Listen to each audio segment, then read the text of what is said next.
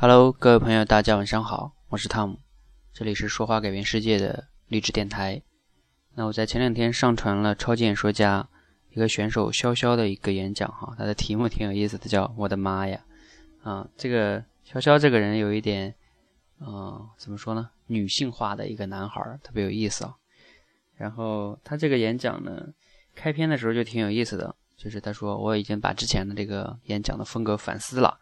然后呢，觉得以前讲的太浮夸了，我今天准备讲点深刻的。啊，我的主题是讲我的妈妈啊。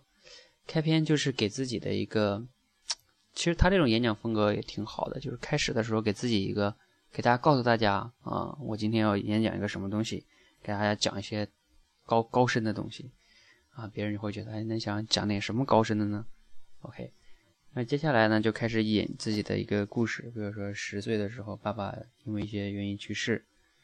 然后妈妈跟他相依为命，然后又讲到这个妈妈开茶楼啊、开美容院呀、开 KTV 啊等等等等，呃，这个我们他也他也都说了，我而且这块很很好的一点是，呃，他说我今天不想把这个故事讲得很悲伤，就说白了，他说我不想用一个煽情的方式来讲这个这个故事，因为他这个故事确实是可以用煽情的方式来讲的，毕竟十岁的时候失去父亲。嗯，我们想象一下都知道很不容易。也就是说，他如果用煽情来讲，这是比较能容易博得呃大家同情啊，跟这个嗯高分的。但是他上来就说我不想用这种方式来讲，而反而让我们觉得你挺挺有勇气的，挺挺厉害的，对吧？大概是这样的一个感觉，挺好的。然后当然接下来他就讲他这个故事啊，他妈妈有一件事开这个 KTV 的时候。有一件事情，就是有一天，那个三个这个喝醉了的大老爷们儿，然后呢，去去在店里去闹事情，然后他妈妈把这两个人准备往出拽出去，结果他们打到一起去了啊！他妈妈一下就坐地下，就描述这个过程哈，大家可以去听一下，描述的非常的好，让我们能，我一直都在说，什么样叫描述的好呢？就是让我们有置身于其中的感觉，具有具有画面感。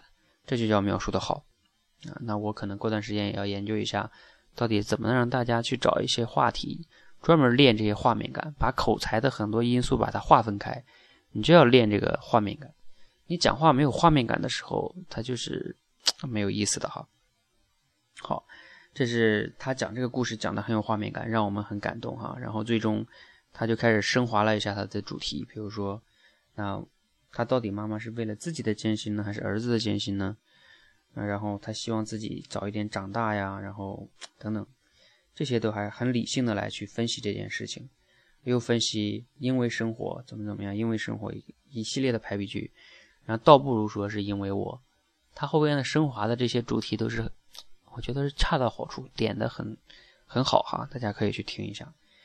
那最终的结尾的时候，他说：“哎，这一句话也说的很，也很比较经典。他说：‘他说妈妈，我跟你讲了，做了一篇演讲，讲你的。’他妈妈说：‘嗯，你还能给我讲哭，就算你讲的好。’他说：‘不，我希望我一辈子都能让你笑，这就是我的成功。’然后用一句很有力的‘我爱你’来结束了他的演讲。整个的这个演讲呢，很流畅，很嗯，这样一个演讲。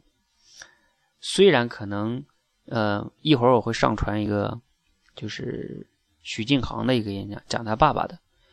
如果单纯从这个 PK 上来说，你会感觉许晋航讲的好，就更感人。嗯，而且现场的四位评委啊，也把这个两票投给了的许晋航。当时我同时听完的时候，我也觉得许晋航讲的好，但是其实后来许晋航输给他了，这个挺有意思的，因为。他这个，呃，可能有他的这个优势吧。他这样来讲，打动了现场的人，还挺有意思的。这个值得大家好好品味一下。